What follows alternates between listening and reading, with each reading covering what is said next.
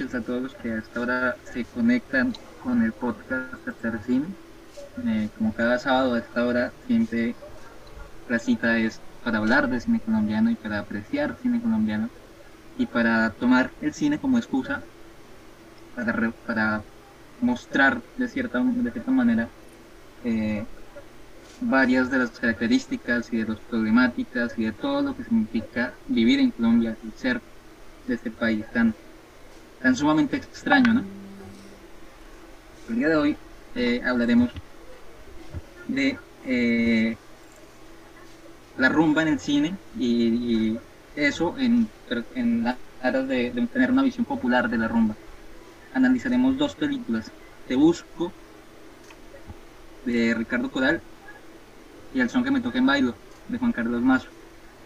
Entonces, pues, buenas noches, ¿cómo están compañeros y compañeras? Ay, buenas eh, noches. Buenas noches. Hola, Jaime. Hola Jaime, ¿qué más? Hoy muchas Hola, personas... Jonathan. Hoy, ¿Qué pasa con Oli, hoy muchas personas estarían... Oigan, estaba publicando el link en Twitter. hoy estaríamos todos Ay, celebrando haber terminado el semestre. Entonces hoy estaríamos la mayoría rumbeando. Entonces este, este capítulo está dedicado a toda esta rumba que no pudo ser por la cuarentena. Y también recordamos que esta semana, esta semana logramos la astronómica cifra de mil likes en Facebook. Entonces esta- este capítulo es como la rumba que estamos haciendo, celebrando los mil likes en, mil likes en Facebook. Entonces, Les pues, dijimos que íbamos a hacer farra y aquí la tienen, gonorrea. La farra es mamertear y hablar de cine. De, de hecho, ya tenemos más, más likes, ¿no? Ya vamos por los 2000. Ya, ya llegamos a estamos- los mil, sí, sí. Uy, qué gonorrea, mi perro. Ya fin, estamos esperando la plaquita de YouTube, marica. Ya claro. monetizar, gonorrea. Plata es lo que quiero. en fin, poniéndonos un poquito en, en perspectiva de- del tema. Eh, el compañero Hurtado nos va, va a dar hoy la biografía del director Ricardo Coral. Entonces, adelante, Hurtado. Parce, pues este man es lo que se podría denominar de alguna manera como un académico del cine. Y me voy a explicar. A ver, primero pues el man nace en, Barbacoas, en Nariño, en el 65. El man pues es guionista, es productor, editor, director. Y lo más interesante de todo es que eso no es necesariamente empírico, sino que tiene, tiene cartones que certifican que el man es toda esta vaina, ¿no? El man ha dirigido 15 horas eh, cortas y pues mediometrajes y 5 largometrajes. Entonces, más o menos la hoja de vida del man es un poco gomela, ¿no? El man arranca en el 83 y se va para Praga a estudiar en la Facultad de Cine y Televisión y allá le dan el grado de director de cine y televisión argumental. Luego, en el 93 le dan un máster en escritura de guiones cinematográficos de la Universidad Autónoma de Madrid y en el 2000 realiza estudios de doctorado en teoría de la literatura y literatura comparada en la Universidad Autónoma de Barcelona. Entonces, de verdad, el tipo es como bien académico en términos del cine. Después de eso, viaja otra vez a Colombia y se empieza a embarcar en un mundo de películas y de cortos. Y es bien interesante porque el man siempre le está pegando a películas como del mainstream de- del cine colombiano, ¿no? Como vainas que podríamos ver con Dago García fácilmente eh, cualquier domingo por la tarde con la familia. Varias de estas, eh, nada más con el nombre para que se, se vayan pillando lo que hace el man. Es mejor ser rico que pobre. Hay otra que se llama Una peli. Hay otra que se llama Ni te cases ni te embargues. Postales colombianas y Welcome to Colombia. Y claramente pues es el director de Te Busco, película que analizaremos hoy, que es estrenada en el 2002. Gracias, Hurtado. Díganle gracias a Hurtado. Gracias, Urta. Eso. Gracias, Hurtad. Ah, Felipe Quintero nos va a deleitar con su voz narrándonos la, la hermosa biografía de Juan Carlos Gar- eh, Juan, Juan Carlos Maza, perdón. Adelante, Felipe. Sisas, eh, Sisas, mi perro, eh, desde aquí, desde Guamal Meta, puedo decir que el compañero Juan Carlos Mazos nace en Medellín. eh, se reconoce como actor profesional, escritor y guionista, publicista de la Universidad Tadeo y el autor del musical Catatonio. Yo la verdad no sé si sea el mismo.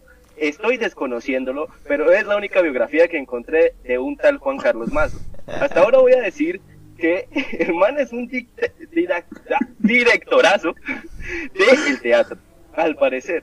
Eh, y eh, hace esta película, eh, al parecer es un director muy joven, em, y, y pues hace esta película que se llama Al son que me toque en bailo, que a Gáfaro le pareció horrible. Entonces vamos a hacer un análisis de la película junto con Te Busco y espero que les guste. Muchas gracias. Muchas es gracias, Felipe. Eh, espero no es- estar en el, li- en el lugar equivocado. Díganle gracias a Felipe. Hagan el sonido de la vivienda, por favor. Más o menos. Eh. Capaz Pa, esa- pa, pa, Capaz esa biografía es de otro man re distinto, pero pues Parce, es que no hay del man, o sea, lo siento, el man es muy joven, Debe al ser- parecer es desconocido. prima y todo ya. Sería, sería, a lo bien sería mucha casualidad que hubieran dos directores colombianos que se llamaran exactamente igual, ¿no? Y, y, y, y que uno fuese como de teatro y otro fuese de cine. Esto sería como, mmm, tan raro. En fin, pasando, pasando un poco la página de las biografías, Qué pena. eh, el día de hoy Laura nos va a deleitar, al igual que los compañeros anteriores, con un poco del contexto rumbero que se mueve en estas películas. Adelante, Laura, en Bogotá. Eh, bueno, pues eh, no es el contexto, sino más que todo un recorrido histórico eh, por la música tropical, que es la que se escucha en la película, es la banda sonora de, de ambas películas y las que ambientan la rumba en Colombia durante toda la vida, especialmente la rumba en diciembre, que es lo que nos muestra mucho esta película. Entonces, pues la música tropical eh, se viene escuchando en Colombia desde los años 30, los años 40, eh, con las grandes orquestas, eh, especialmente la más famosa es la orquesta eh, de Lucho Bermúdez. En los 50 el país es influenciado por el rock y el jazz, y los jóvenes empiezan a involucrarse a tocar eh, estos géneros. Sin embargo, se dan cuenta de que no pueden triunfar con el rock y empiezan a, hacer música tropical. Entre estos, el famoso Loco Quintero, el fundador de los hispanos y de los graduados, que él empieza en los teenagers haciendo rock, pero se pasa a la música tropical. Después, más adelante, eh, se da lo que conoceríamos como la época dorada de la música tropical con los hispanos y los graduados. Eh, y pues este boom se da gracias a las compañías disqueras como Discos Fuentes y Sonolux que impulsan esto eh, y sacan eh, los famosos cañonazos bailables, que son como la recopilación de todos los éxitos tropicales en el año y a partir de eso se va consolidando éxitos como Adonai, Daniela, eh, Los Sabanales, etcétera. Eh, y ya pues eh, más adelante, casi en los 70, eh, la rumba deja de, de, estar concentrada en el chucu chucu, que es lo que escuchamos en las películas, sino que migra un poco hacia la salsa y al vallenato. Sin embargo, este género sigue siendo muy potente todavía en la sociedad colombiana, especialmente en diciembre. Eh, recuerdo que cuando estábamos preparando este capítulo a varios se nos hizo bastante curiosa la palabra chucuchucu. Y en, en, aras de eso se me hace que es una palabra muy, muy, muy, muy bogotana, ¿no? Porque en provincias el chucuchucu eh, tiende a tener otro, otra connotación, ¿no? Una connotación sí. más sexosa. Exacto, exacto. El chucuchucu es como, en cambio para los bogotanos es como un baile. y eso se me sí, hizo yo, bastante, bastante yo, yo, vine, yo, yo, vine, a saber que el chucuchucu, tía, o sea, que era eso, cuando, a, a, a, bueno, allá en Bogotá, casi que acabando mi carrera, cuando en una clase me dice la profesora, no ponga chucuchucu, que nos vamos a embriagar, y yo como, ¿qué? Y yo pues toda la vida pensaba que era merengue o algo así, yo qué sé. ¿Qué? No. a lo bien yo era como, ¡wepa! Y me putaste el merengue.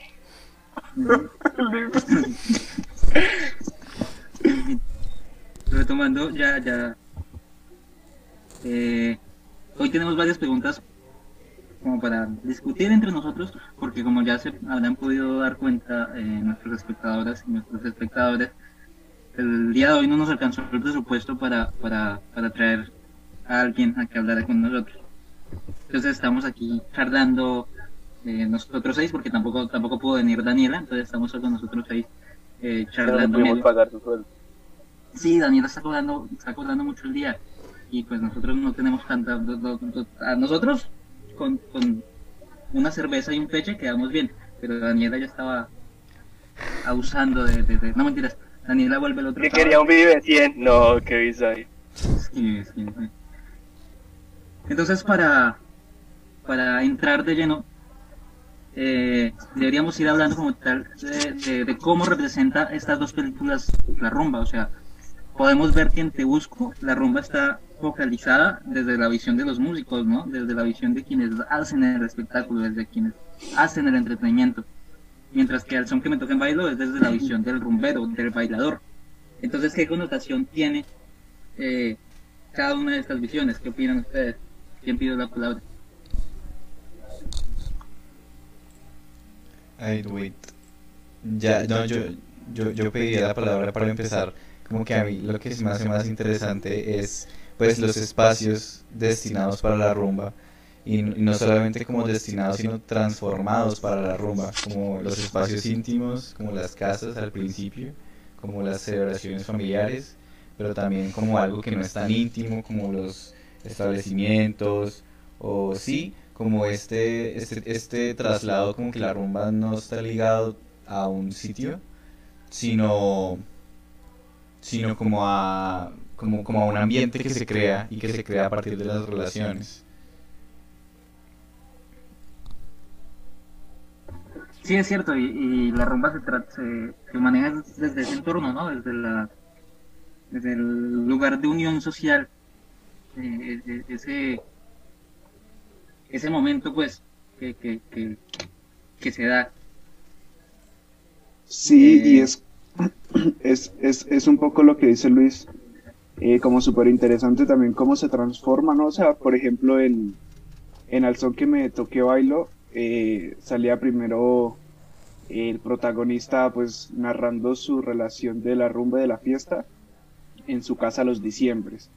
Pero después digamos que cuando es adolescente ya la fiesta no es eh, en su casa, sino la fiesta es en la casa del vecino, donde no solo está con su familia, y ya no es un espacio tan íntimo donde aprende a bailar, sino ya es un espacio donde tiene que de alguna manera demostrar que ya sabe bailar y, y entonces ahí ya cae gente de, de la cuadra, ¿no? Y después eh, pues vemos que cuando el man ya está grande, eh, como en la universidad, ya va a bailar a, a discotecas donde es un espacio pues donde conoce gente ya de todos lados eh, y al final es como, claro, la rumba en la oficina o con los amigos de, la oficina. Entonces también es muy interesante ver cómo se transforma esos escenarios para bailar y, y qué representan cada uno, porque la casa eh, de la familia, la casa del vecino, la discoteca y la oficina eh, son lugares que a pesar que bailan lo mismo o pueden, pueden, se pueden bailar la- las mismas cosas y de la misma forma,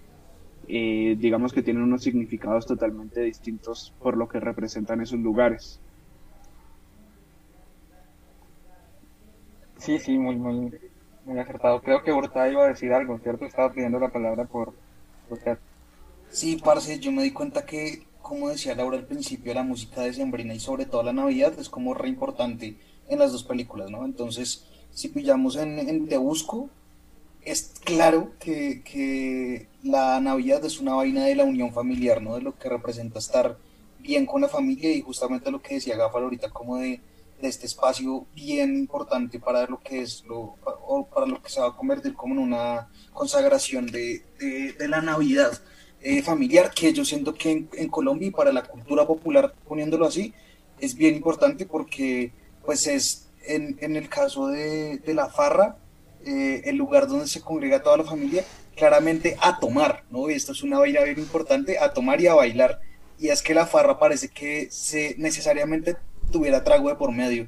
Y algo que me pareció interesante que no vi en ninguna de las dos películas y que siento que hubiera sido bello tra- retratarlo es poner la farra del barrio de la calle, ¿no? De, de- que yo creo que algunos de nosotros pudimos haber visto esa vaina de de, de- la farra eh, con comedor y sacando el, en las bocinas del estéreo a la calle y la gente bailando merengue haciendo asado el 25 de diciembre, que es algo que no se retrata, pero que siento yo que es bien particular en la cultura popular de Colombia.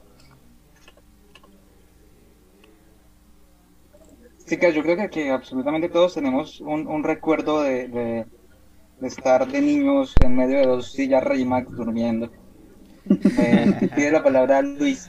Sí, a mí se me hace muy interesante lo que trae a colación Hurtado sobre el consumo de alcohol, porque pues como que todo esto tiene, como todo es transversal, como si bien digamos el son que me toque en bailo nos está mostrando como esta música, este ambiente, estas celebraciones son transversales a la vida de una persona, como a, sí, como a, a la, a la vida de un ser desde pequeño. Eh, pues también como el consumo también es re transversal, a mí se me hizo re impresionante que estaban como en medio de, de una rumba y van a ser el hijo en- y están borrachos y están borrachos en el hospital. Y como que todo es como que toda la, como que es eso tal vez como un pastiche como como como que un collage en donde todo se superpone. Y como que todas estas experiencias terminan siendo como una sola como tal vez una experiencia que busca retratar algo como común entre nosotros, los colombianos, eh, y no sé ustedes hasta qué punto opinen como que lo logra o no lo logra. Y es que ese, ese debate es denso, ¿no? Porque este tipo de películas no es como por eh, clasificarlas dentro de un solo dentro de un solo género, pero pues bueno, lo que nos ha traído históricamente Dago García Producciones todo- todas las películas de deporte son películas que buscan representar de cierta manera eh, la identidad del colombiano, ¿no? La identidad. eh, buscan como hacer un proyecto de identidad por medio de estos filmes y termina termina siendo confuso porque porque no lo retratan totalmente como son y están haciendo eh, están mostrando una identidad muy mercantilizada y muy sesgada muy clase mediera muy ¿sí me pidió la palabra. Sí, es que es, es justamente lo que, lo que tú decías y es muy importante eh, también entender eh, pues el éxito de las películas, por ejemplo, eh, de este tipo de películas que buscan representar a la clase popular y es que pues siempre la rompen en taquilla o siempre son súper populares pues ahora en plataformas como Netflix y es porque por ejemplo películas como El Paseo eh, son, por ejemplo, lanzadas eh, y estrenadas en, épocas de vacaciones y siempre, absolutamente siempre, rompen la taquilla a pesar de que pues las películas narrativamente son como exactamente lo mismo, pero con una serie de cambios que no son muy... O sea, sí, la, el paseo 1, 2, 3 y 4, por ejemplo, es eh, básicamente la misma historia, eh, pero pues con un cambio de personajes y demás. Y este tipo de películas Felipe la otra vez que hablábamos mencionaba el concepto como de esta forma de representar la popu- lo popular, pero, pero es como a partir de unos estereotipos como supermarcados y unos estereotipos que a veces resultan ser eh, o mostrar o representar a la clase popular, siento yo como desde un punto de vista bastante peyorativo. Él, él, él hablaba de un término que en este momento no me acuerdo y lamentablemente se desconectó, pero pero bueno, se, valdría la pena ahorita preguntarle a Felipe. Y, y ya. Ahí está Felipe. Sí, Felipe, eh, ¿qué era lo que usted decía la otra vez? Como esta forma de eh, representar lo popular, pero desde, sí, como desde esta forma horrible que lo hacen estos productores y directores de cine. Pues eh, yo, yo, yo digo que es un, tipo de costumbrismo, ¿no? Como representar unas tradiciones, unas formas, eh, pero que igual no están como eh, eh, resaltadas dentro de lo, de, de lo popular realmente, sino digamos de las representaciones que tiene, digamos, una clase alta sobre qué es lo popular. En efecto, eh, todos sabemos que eso es y acontece, digamos, unas historias que son muy graciosas para, digamos, la clase popular, porque la clase popular se siente identificada en ello, pero no es porque la clase popular diga, no, yo soy así, eh, sino porque, digamos, que hay escenas graciosas que alguna vez eh, ah, pudieron haber existido dentro de, estos relatos. pero sobre todo están marcadas por, por esta idea de, de, de lo que es ser, digamos, eh, o clase mediero o pobre, entre comillas, o ser pueblo. Y que a mí se me hacía, digamos, a- o a mí se me hace, digamos, eh, bastante difícil de tratar porque, digamos, es, es, es hablar de la identidad y de las representaciones de, de, de lo popular desde la mirada, obvio, mer- mercantil. Pero hay, hay, hay un detalle ahí interesante y es que yo creo que a Dago García se subestima demasiado porque yo creo que el man es de las personas que más ha investigado sobre cultura popular en este universo. Porque, o bueno, la cultura populariana. Porque ese man, digamos que eh, ha podido, digamos, resaltar detalles inclusive de su vida, como eh, detalles de, de lo que ha podido eh, entender por, por lo popular para, para digamos, sacar eh, un- una tendencia o un tipo de mercado en, en- lo audiovisual.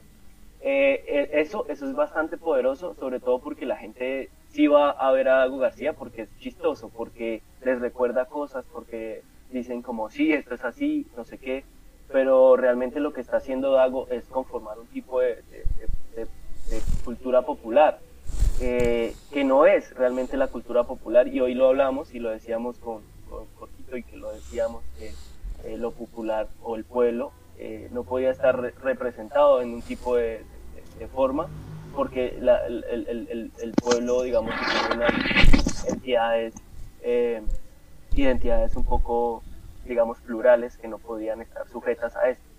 Entonces, eh, para, a mi parecer, digamos que Dago García se centra en un tipo de eh, clase popular rola eh, y además como de los 70 que es el tiempo de, de él, de su época.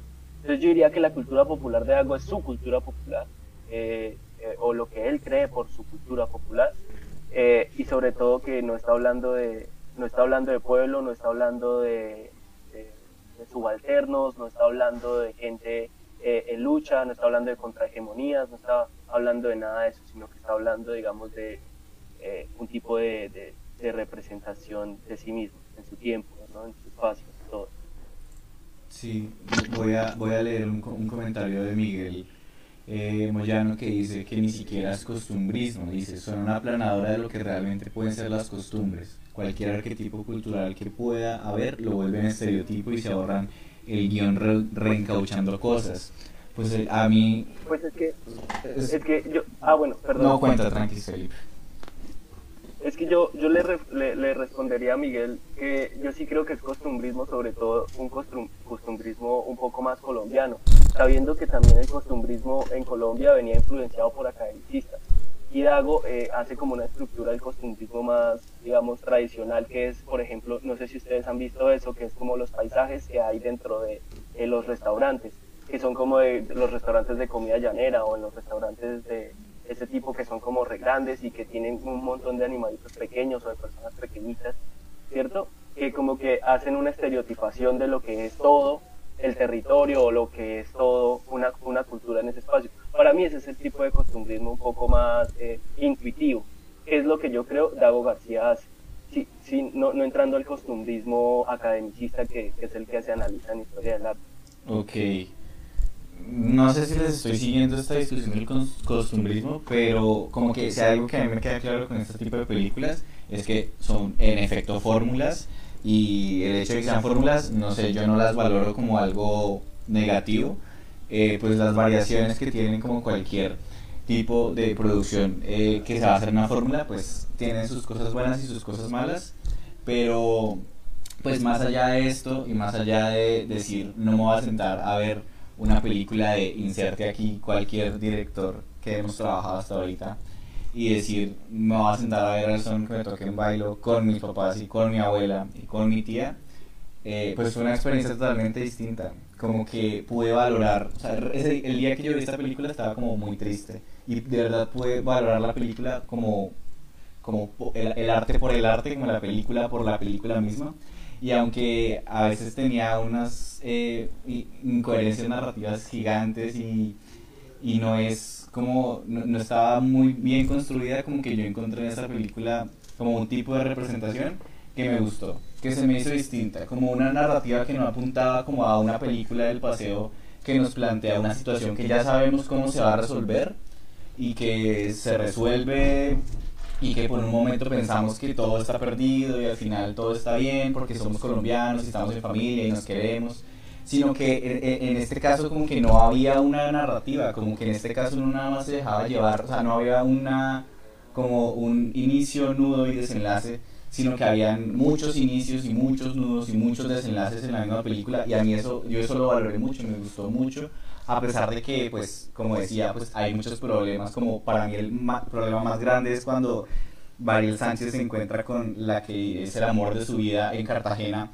y él está en una relación con su jefa y hablan media hora y él ya le dice casémonos, o sea, esa es la cosa más chafa como de toda la película pero de todas maneras como que se lo perdono por lo que estaba diciendo, como esta, esta manera de narrar la vida que es como muchos inicios y muchos nudos y muchos desenlaces, como que la película tampoco, o sea, yo nunca supe cuando la estaba viendo como que estaba pensando cómo terminarla, cómo terminaría o cómo yo la terminaría y nunca supe bien cómo, como, nunca supe dar una respuesta a eso porque pues porque como que todo el tiempo se estaban acabando muchas cosas y, y como que no como que no tendría un, un, final distinto a la muerte, que ese hubiera sido como mi final eh, predilecto. Pero, pero pues no sé si alguien tenga algo que decir al respecto. Hay, hay algo que quiero decir rapidito. Eh, y es que a Jorge se le pifió el computador, entonces está tratando de entrar a la llamada. Entonces, si alguien puede aceptarlo para que siga con la moderación, estaría chévere. Creo que ahí está pidiendo la solicitud. Ay, sí, creo que es Jonathan el, y la decir algo, que quería agregar algo. Sí, pues algo que dijo Felipe, eh, que es muy cierto, es que estas películas narran la rumba es en un contexto eh, bogotano de clase media. Eh, y esto está muy ligado a la música en sí misma, ya que la música tropical tiene principalmente un carácter urbano y se comercializa es en las ciudades, en Bogotá y en Medellín es donde tiene el auge. Entonces también es ir hilando un poco a lo que nos cuenta la película eh, con lo que estamos escuchando.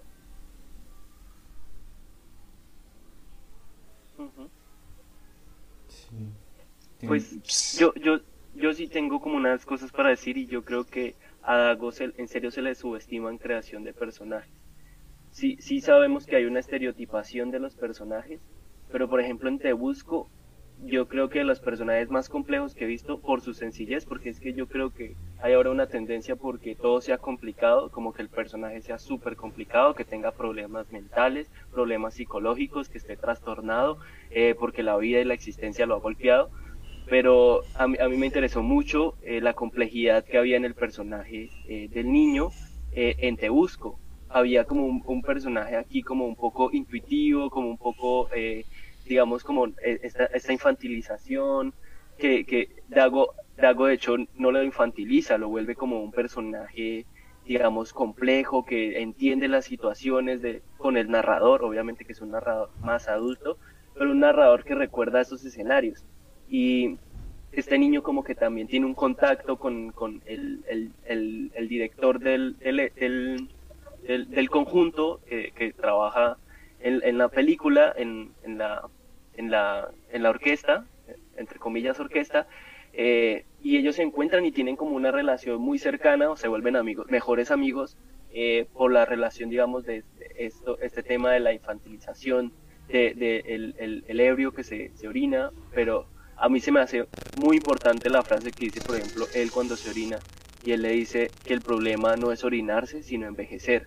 Y a mí eso se me hace interesante porque le da complejidad a esto, a esto que es sencillo, eh, o que llaman, digamos, desde la academia como lo infantil, eh, lo, lo, lo, absurdo, lo chistoso, eh, lo, lo, estereotipado, porque ven en la sencillez algo falto de complejidad y yo creo que en este caso hay mucha complejidad en ese personaje y que es algo de analizar porque la gente subestima tanto a Dago que, cuando, que decide no ver sus películas porque es como no, no, no, es que seguramente es estereotipado y qué aburrimiento, pero pero digamos que, bueno, en esa película hay un, hay un, buena, pues un buen análisis, yo creo. Sí, yo, yo siento que efectivamente las narrativas de las dos películas son bien rescatables porque sí presentan cosas muy interesantes, tanto la parte infantil que dice Felipe como esta historia como de, de vida que se muestra en, en Al son que me toque en bailo.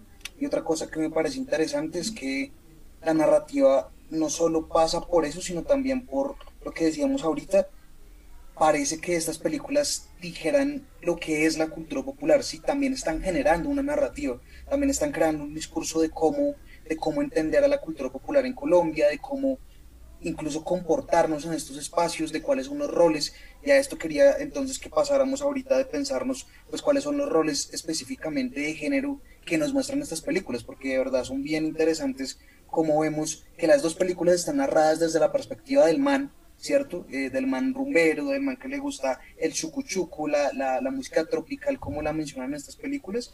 En cambio, la mujer parece un poco como más relegada, como un poco más eh, dispuesta como a, a, suplir como los deseos o más bien eh, como a, a convertirse en, en, un, en, una vaina que se quiere tener, ¿no? Una vaina así toda, toda burda. Sí, y lo que dices es muy cierto, como que se va construyendo no solo la imagen de la mujer, sino también una masculinidad que lo mencionábamos ayer mientras charlábamos, no solo está en estas películas, sino que atraviesa toda la narrativa de Dago García. Entonces decíamos como, bueno, pero ¿por qué eh, se representa esto? Pero pues porque es Dago y porque está reproduciendo eh, ciertos discursos en los personajes. Y así como el futbolista que hablábamos la vez pasada, pues refleja una masculinidad violenta, el músico también.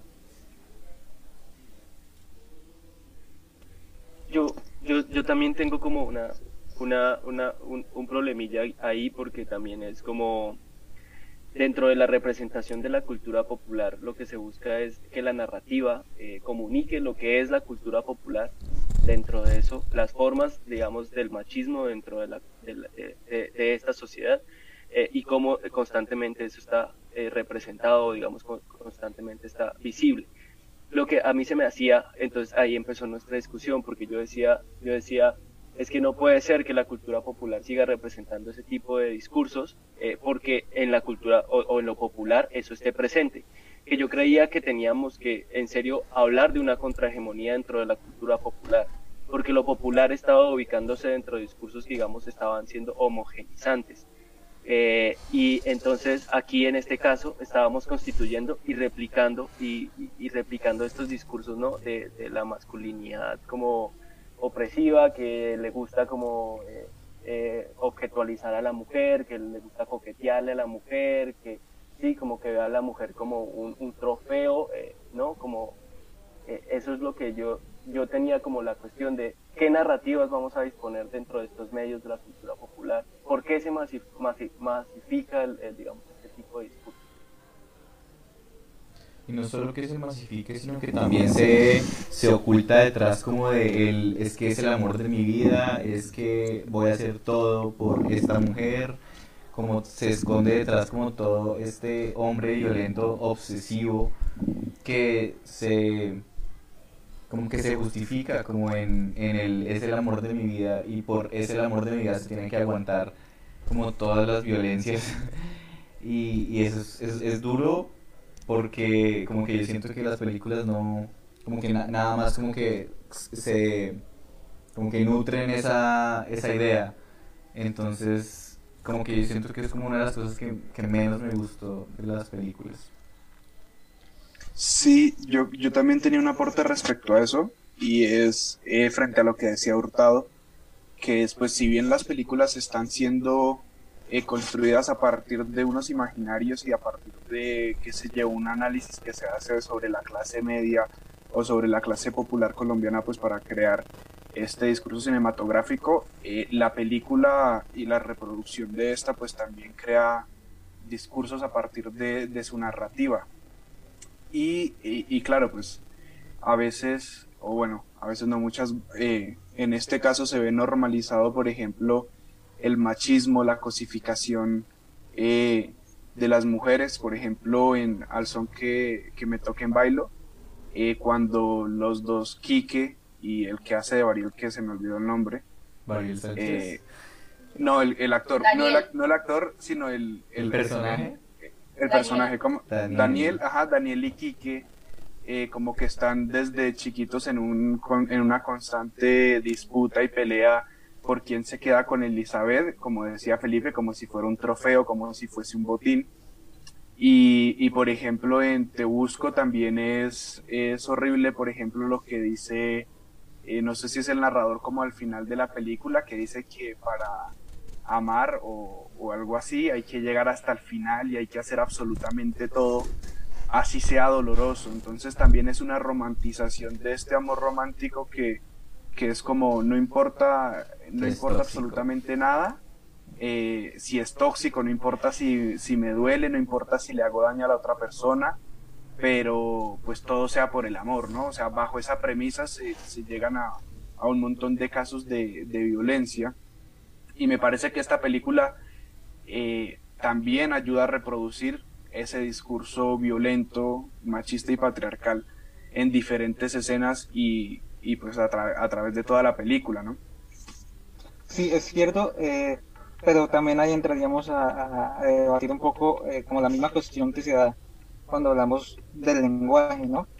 O estas películas claramente son marcadamente patriarcales, son marcadamente eh, romantizadoras de cosas muy pailas, pero en últimas son eso, o sea, son, son, no, no, la cultura colombiana no es paila porque tengamos películas pailas, sino tenemos películas pailas porque nuestra cultura es patriarcal, tenemos una superestructura totalmente marcada desde, desde, desde ideas conservadoras.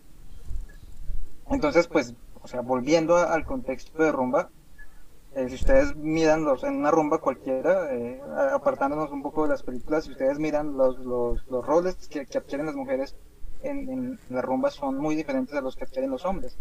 Los manes son músicos, son los que ponen la música, eh, o los que eh, bailan eh, y, y se emborrachan generalmente, mientras que las mujeres son las que van pasando con la bandeja, las que van, eh, están esperando que la saquen a bailar. Bueno, todo eso eh, se reproduce en las películas y está paila que se siga reproduciendo en las películas, pero en últimas ese, es- ese es el objetivo pues que, que tienen estos directores, ¿no?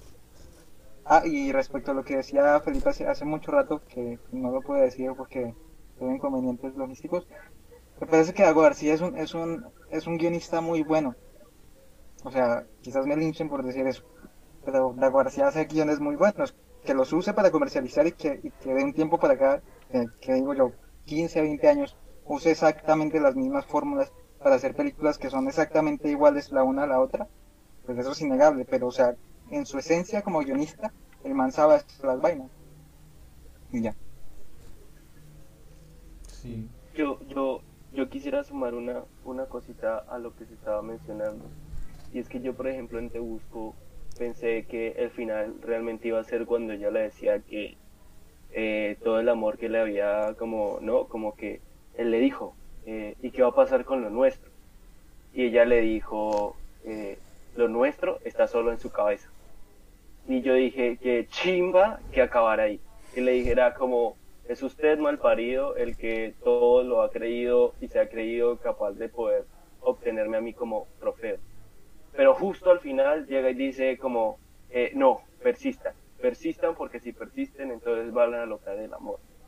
Ahí fue cuando yo dije, no, este hijo de puta la cagó, la volvió mierda, todo. Yo dije, que baila.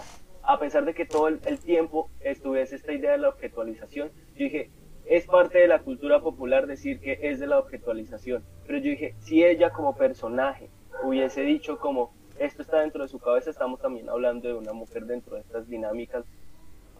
Y entonces habría hecho un análisis de personaje un poco más complejo. Pero no lo hizo, no lo hizo, o sea, no lo hizo. El- la respuesta fue la que diría, digamos, ella cuando decide escaparse de este amor que es demasiado tóxico y que supuestamente ella se quedó porque le tenían una deuda a él, en un poco romantizado. Yo creo que, eh, contrario a lo que dice Jorge, creo que es un problema, un problema muy grave porque eso no es la cultura colombiana, eso no es el, el, el pueblo colombiano, No, obviamente no a esos niveles, obviamente, o sea, yo no me refiero que sea a esos niveles, pero... sino que es una romantización. Es- o sea, Exacto, sabemos que problema. nuestra cultura hay una romantización, pero acá romantiza. O sea, además de todo, romantiza la romantización. es la romantización de la romanticidera, no sé, pero es, es, es, es, demasiado hostigante, yo creo que es demasiado hostigante es, esa forma. Eh, yo, yo por eso quería que habláramos del pequeño, porque el pequeño sí nos habla de un, una, una cuestión de, de pequeño subalternito que ve esas dinámicas, ¿no? Que ve esas otredades, ve esas represiones, ve cómo es de absurdo, ¿no? Ve, ve los engaños, desengaños. Literalmente es el personaje, no es el personaje principal, porque al principio nos dice el personaje principal es mi tío, pero este personaje es el que complejizaron completamente. O sea, este personaje es el que está viéndolo todo. Y al verlo todo, es, es un personaje que en serio tiene muy, muy, o como que tiene una, un, un carácter de, de, en serio lo que es la o para mí, lo que es la resistencia dentro de la cultura popular, que para mí es lo, intuitivo o puede eh, mirar de lejos esas, esas dinámicas o, o, intentar cambiarlas o no serlas o decir como, mmm, no sé por qué estaba pasando esto y lo otro. Como que el niño, al ser niño, dudaba demasiado de todo lo que estaba pasando. Y eso a mí se me hace importante para hablar de cultura popular. Sobre lo anterior, yo quisiera agregar algo que me llamó mucho la atención eh, y es como esa relación que hay entre la objetivación de la mujer y el sueño eh, de los personajes, como que siempre va muy relacionado, eh, que en estas películas lo que ellos quieren es, entre comillas, salir de la mediocridad y ser alguien en la vida.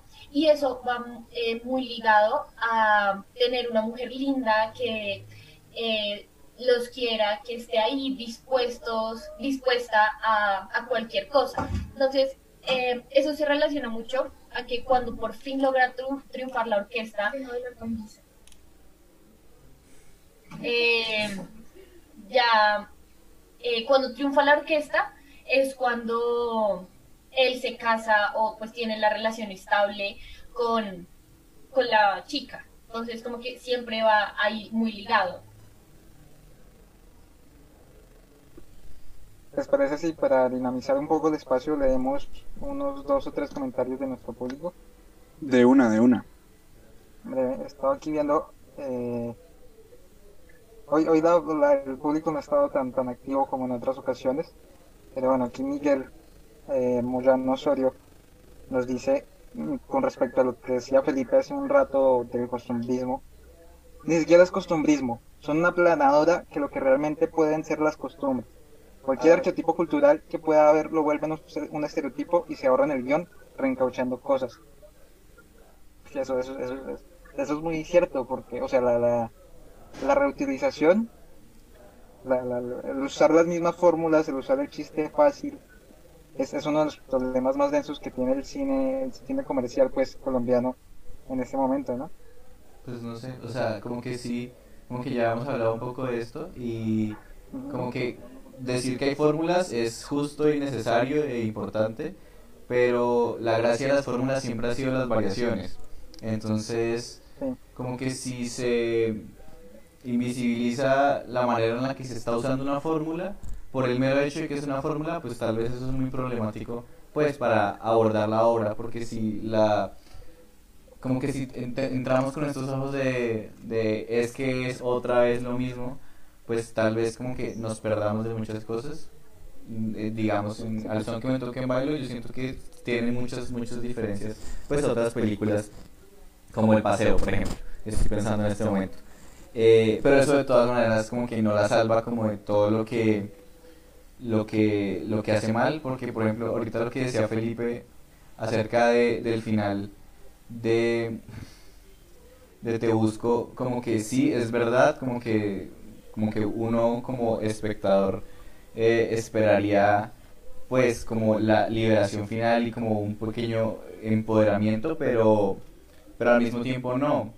Como que yo siento que la película no, como que no construye ese camino y tal vez me puse a pensar en, en la esposa de, de, de la pena máxima, como al final cuando ella decide ya no volver con él, como que si bien tenemos a una mujer que, que se queda ahí, también tenemos a una mujer que se sabe ir. Entonces como que como que si hay, como que si nos vamos despegando un poquito de, de la representación de ciertas cosas, eh, pero sí, o sea, como que no está tan, o sea, como que yo no, no satanizo tanto, pues el hecho de que se represente esto, ¿sí? No sé, sí, es que es- es- estoy pensando mucho esta idea. Y bueno, como, como les decía, no hay, no hay tanta participación del público, pero hay un par de comentarios que se me hicieron re bonitos y los voy a mencionar. Daniela Vega, nuestra compañera pues del podcast, nos dice chimba AA con tres As. Entonces un saludo para Daniela. Hola Daniela, te queremos. Espero- que, esperamos que estés con nosotros eh, el próximo fin de semana. Y Nube Fernanda le aportó el que yo creo que debe haber sido el, el título del podcast de hoy. Dice El Chucuchucu, la danza del amor. Y me, se me hizo muy linda. Y, y Miguel nos contesta con una carita triste, no sé por qué. Entonces, continuemos. Pues eh, con respecto a, a lo que estábamos eh, hablando un poco, eh, ya estábamos hablando de lo infantil, de trago, ya habíamos hablado de la borrachera y varios factores que digamos representaban a esto de, de, lo que es realmente, qué es la cultura popular, ¿no? ¿Qué, por, qué, por qué hablamos cuando ponen a, a Dago o cu- cuando nos ponen este tipo de películas sobre cultura popular. ¿Por qué esto es la cultura popular y por qué se ha impuesto, digamos, dentro de las narrativas o los horizontes esto? Pues yo creo que eso, eso, o sea, eso es todo un bagaje histórico, todo un recorrido. O sea, la cultura popular es, así por, por 500 años de historia, parece. Y, y analizar eso como a, a brochazo amplio sería muy difícil, ¿no? Es que yo creo que también hay que hacer una definición, o sea, siento que, que a veces es un concepto muy movedizo y a veces muy ambiguo, porque a veces no tenemos muy clara la diferencia de lo que es la cultura popular y cómo abordarla, porque ni siquiera sabemos eh, muchas veces qué es la clase popular, ¿no? O sea, digo, porque o sea, nosotros nos hemos acercado eh, a la cultura popular y a la clase popular, pues por nuestras experiencias de vida, pero pues también a partir de unos eh, referentes teóricos, pues debido a que somos estudiantes de ciencias sociales y y de humanidades. Pero por ejemplo, no sé, o sea, si- siento que de pronto lo de Dago eh, no necesariamente es una representación de la cultura popular, sino más eh, como de, de las clases medias eh, bogotanas, ni siquiera de todas las clases medias de Colombia, sino de la clase media bogotana. Y eso pues ya marca un límite, ¿no? Porque es bueno, la clase media es clase popular o no es clase popular, y no quiero hacer ningún juicio de valor acá, pero digo que por eso y por ese tipo de cosas siento que es muy complejo también analizar y abordar esto que decía, de- decía Felipe. Y, y sobre todo también yo, yo quisiera como añadir, digamos, a la idea de cultura popular el hecho de que eh, definitivamente la cultura popular no está en las manos de, de digamos, de la clase popular, ¿no? Eh, la cultura popular ha sido un discurso hegemónico que obviamente se plantea desde, las clases altas. Las clases altas son los que hacen estos contenidos masificados que le llegan a la clase, digamos, popular y se vuelve, digamos, un tema de, digamos, de identidad casi de lo popular. Pero cuando hablamos de lo que es lo popular y, y realmente nos centramos a las identidades eh, significativas y a las singularidades de cada, de, lo popular, del pueblo, de la clase, eh, de lo campesino, del obrero, de lo que sea, digamos que estas categorías un poco modernas eh, de lo popular, eh, pues entonces nos damos cuenta que eso no es. Y sí, hay que definir los límites, yo creo que, y es lo que nos falta a nosotros en Colombia, es definir los límites de la clase popular, porque ya estaríamos hablando de la subyugación entre, entre lo que se nos vende y- y nuestra identidad real, como no- lo que en serio, cómo nos forjamos.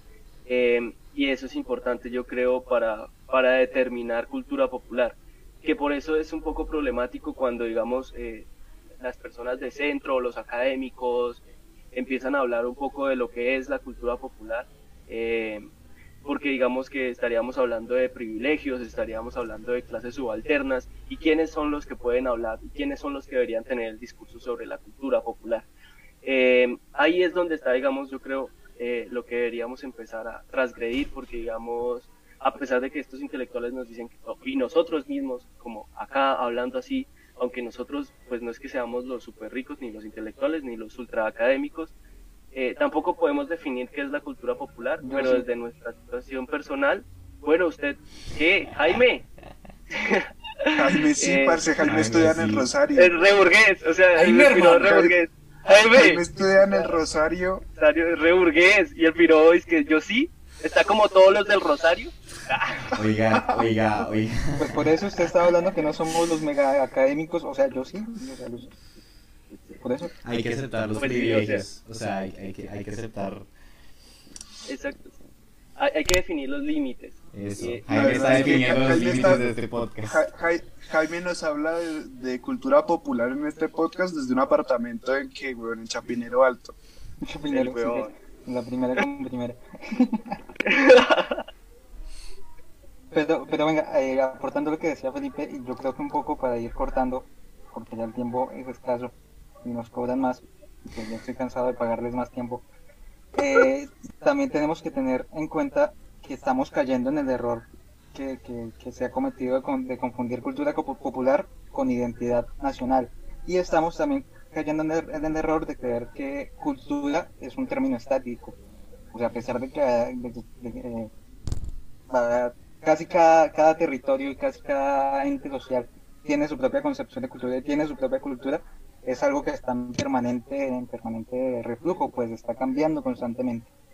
Y eh, creo que lo que haciendo un, un análisis y una reflexión, lo que buscan todas estas películas no es en sí dar una representación de la cultura popular, sino dar una respuesta a, a- ese problema que ha tenido Colombia desde hace tantos años y es el problema de la identidad nacional, ¿no?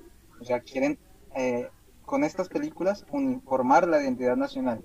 Entonces la, uni- la identidad nacional es, eh, ir, a, ir a Melgar cada ocho días, la identidad nacional es hacer eh, fiestas eh, como las de estas películas. Entonces, no, creería que el término sea, sea cultura popular, sino identidad nacional. Y obviamente no lo han logrado porque es imposible dar una, una noción clara de identidad en un país como Colombia, en un país pluricultural. Entonces es un absurdo, un absurdo uniformar eso, ¿no? Eh, creo que Gafa tenía algo que decir, ¿sí sí, algo muy cortico y es que estoy totalmente de acuerdo con lo que dice Jaime y también decir que estos esfuerzos de crear una identidad nacional a partir del cine, entendiéndolo este como un dispositivo discursivo, no es algo nuevo. En últimas, eh, el cine, por ejemplo, en los años 60 y en los 70 empezó a tener gran patrocinio por instituciones estatales, como mencionábamos en podcasts anteriores, precisamente con este fin de crear una identidad nacional, dejar a unos intereses específicos. Y ya, eso era lo que, lo que quería aportar. Pues yo, yo quería sumar una cosita y es que yo creo que a- al final, yo creo que es mejor eliminar dentro de la palabra de la discusión nacional eh, y de la identidad nacional una cuestión como la cultura popular. Eh, y sobre todo, por, y, e inclusive dentro de la izquierda, eh, este, este concepto de encontrar una identidad o un sujeto eh, de la lucha, ¿no? De, de- de la contrahegemonía o de, sí, de, de todo lo que se diga. Yo creo que no, no, no, digamos que en Colombia sería un poco complicado homogenizar toda el- el- esta pluriculturalidad. Imposible. Es imposible, entonces yo creo que ante eso lo mejor es que no se defina, eh, no se hable de, de yo creo que no, o- aunque yo, yo creo que aquí me van a patear la gente que le gusta redactar y todas esas vainas, que no se intente hablar o, o- no se intente categorizar la cultura popular, ni decirse que está bien y que está mal dentro de la cultura popular, ni lo correcto o incorrecto, eh, ¿no? Porque digamos que yo creo que ya es momento de hablar desde, desde la singularidad de, de lo popular. Sí, totalmente cierto. Entonces, compañeras y compañeros y gente que nos escucha, eh, creo que ya es momento de ir cerrando. Antes de cerrar, eh, Hurta quería, quería decir, un- dar una pequeña cuña. Arce, y es que justamente estábamos discutiendo esta vaina del problema de la cultura popular y de la identidad nacional y de la construcción de nación. Y es que justamente Dago García tenido un papel re importante en la construcción de nación y la invitación es para que nos escuchen en ocho días, analizar estas vueltas de cómo el cine, más o menos del mainstream colombiano, ha consolidado una formación de lo que es la nación colombiana, ¿sí? de lo que nos ayuda a representarnos, nos ayuda a generar una identidad, claro, desde la cultura popular, si se quiere o si se deja apartado, o desde muchos otros aspectos como lo hemos venido dando eh, últimamente, ¿no? Entonces, pues ahí le dejamos la invitación. Claramente es una chimba ahora poder también contar con, con Spotify y con YouTube. Entonces, por favor, vayan a seguirnos a, a los demás canales por si quieren escuchar los anteriores podcasts y demás vueltas los estaremos subiendo los próximos días. Y eh, para aportar, eh, hay un podcast también de unas, de unas compañeras de los Andes que están, de los Andes que están haciendo una vaina que es sobre pensadoras feministas a lo largo de la historia. Y que es una berraquera, es una cuña que se las dejo ahí, se llama Ex Anónimas por si las quieren pillar. Lo suben los sábados a las, a las 8 a las 7 de la noche por Spotify, si no estoy mal. Por ahí rotamos el link para que lo escuchen. Eh, una, una, una cuña que también es un poco contraproducente y quizás me casquen ustedes por hacer esta cuña. Eh, unos conocidos de la ciudad de, de Villavicencio están haciendo un podcast eh, sobre música sinfónica. ¿Por qué es contraproducente? Porque es exactamente en el mismo horario que nuestro podcast. Entonces, eh, o sea, los que les gusta la música sinfónica, pues vayan y pillenlo, y los que les gusta el cine, pues igual eso queda grabado, entonces es como para que pillen. El podcast se llama Podcast Sinfónico Música y Café y está en YouTube. Sí. Y ya para finalizar con Ay, los anuncios uh, parroquiales, Bueno, sí. eh, Es- el próximo miércoles estaremos con unos compañeros y compañeras del el Departamento de Antropología de la Universidad de los Andes, hablando sobre cine eh, y antropología y eh, sobre Agarrando Pueblo. Entonces, para que se conecten y participen. Sí, quería decir que gracias porque este capítulo fue realmente una excusa para poder hablar de una película en la que estuviera Ba- Baril Sánchez, que tengo un crush muy grande con Baril Sánchez. ¿Es que Odile Entonces, Sánchez es tan, tan, tan bello? es, es, es perfecto. Entonces, simplemente quería decir que, sin importar todos los problemas que tenga, esa película se perdona porque Baril Sánchez baila muy bueno. Uy, tampoco o sea, puede que esté, uff, no, tampoco. Es como, es como, uff, no, no, no, no. Pero sí, eh, no sé qué tengan más que decir, están muy movidos los comentarios. Creo que el problema de la representación, el problema de la cultura en general es. mm, es que es, esto es- es muy escabroso y, y- y, pues es chévere hablarlo y, y hablarlo de aquí en estos espacios, pero pues no sé, yo no me voy a matar la cabeza, eh, como decía Felipe, llegando a consensos, porque no, no que, que lo creo imposible, pero, pero sí, sí es interesante. Sí, como, y también es interesante como, como, como siempre nos encontramos con las mismas paredes, que yo creo que es una de las cosas que he aprendido últimamente, como, como, que, como, como, cómo abordar esto- estas paredes con, la- con las que nos encontramos. Sí, es, que es- cierto lo que dice de Luis, o sea, no va a haber nunca un, un consenso frente a eso, por lo mismo que decíamos, porque esto es un país pluricultural, cada persona tiene una cultura en su cabeza. Sí, igual tampoco, tampoco es una excusa como para no hablar de eso o para, Ah, sí, eso es cierto. para salvarse de eso, sino pues también es una excusa para entrar eh, con más lucidez a la discusión, como sin buscar respuestas porque las preguntas son muchísimo más valiosas. Bueno, sí, eso sí es. Bueno, yo creo que lo importante, lo importante eh, en este momento es que logremos identificar que obviamente se trata de una masificación eh, y esa masificación no está en un relato, eh, digamos, simplista, sino que está en unas dinámicas de mercado que obviamente están muy bien estudiadas, que esto no es, yo creo que no es una vaina no compleja, en serio, se lo estudian bien, bien, bien, bien, bien para poder resaltarlo dentro de las dinámicas audiovisuales. Y yo creo que no hay película que en el mercado sea tendencia porque es facilista, porque es no sé qué, porque no sé cuántas, porque replique eh, un, un- tipo de- de orden, parámetros, porque eso es la academia, eso ha sido el cine todo el tiempo, constantemente es encontrar una estructura, desatar la estructura, volver a crear otro método, siempre ha sido metódica el, el cine, ¿no? Lo audiovisual. Eh, eh, y, pues igual, entre eso, eh, que no olviden seguirnos en Instagram, que estamos en Instagram, no olviden que estamos subiendo memes eh, y suscribirse, ahora sí puedo decir suscribirse, parce. Sí, ya pueden darle la campanita, suscríbanse, ya pueden darle la denle a la campanita. Eh, ya queremos tener nuestra placa y monetizar. Así que Felipe háganle sigue pues. diciendo groserías, no vamos nunca a monetizar. Ah, De verdad, parce. tampoco Qué pena, eh, como- sí, qué pena. Tampoco podemos decir cosas como COVID, ni, ni China, ni Corea del Norte, entonces aprovechen ¿Qué? ¡No! para decirlas ahora. Santas gonorreas. eh, perdón si fue más aburrido esta vez. La verdad, yo me divertí más. Entonces, Sí, es que, es que, es que hoy era como un proceso de experimentación, como de, bueno, vamos a divertirnos entre nosotros, a ver qué sale. Y me pareció chimbita. Sí, me- también- a mí también me parece que está más chévere este sí, formato así, informal. Ajá, así no traigamos invitados malparido, el aquel que le gusten los invitados y no nuestras conversaciones. Gonorrea. No, pero los invitados son ásperos. Los o sea, invitados hoy son lo teníamos un, hoy teníamos un invitado muy chimba, pero Es que hoy muy iba, hoy a venir, hoy iba a venir Hoy- Mariel, pero estaba haciendo la comida, entonces... en- Eh, en y también nuestro Yo iba a otro traer a Dago, invitado, weón, pero nuestro otro invitado eh, canceló porque se le presentó un percance, pero esperamos poder contar con Robinson Díaz dentro de 20 días. Algo. Y con Dago García de un pueden, mes. si pueden, si pueden hacerle spam a, a Robinson Díaz para que algún Por, día sí, caiga, por favor. sería muy Santiago, de Santiago Rivas, de Santiago Rivas.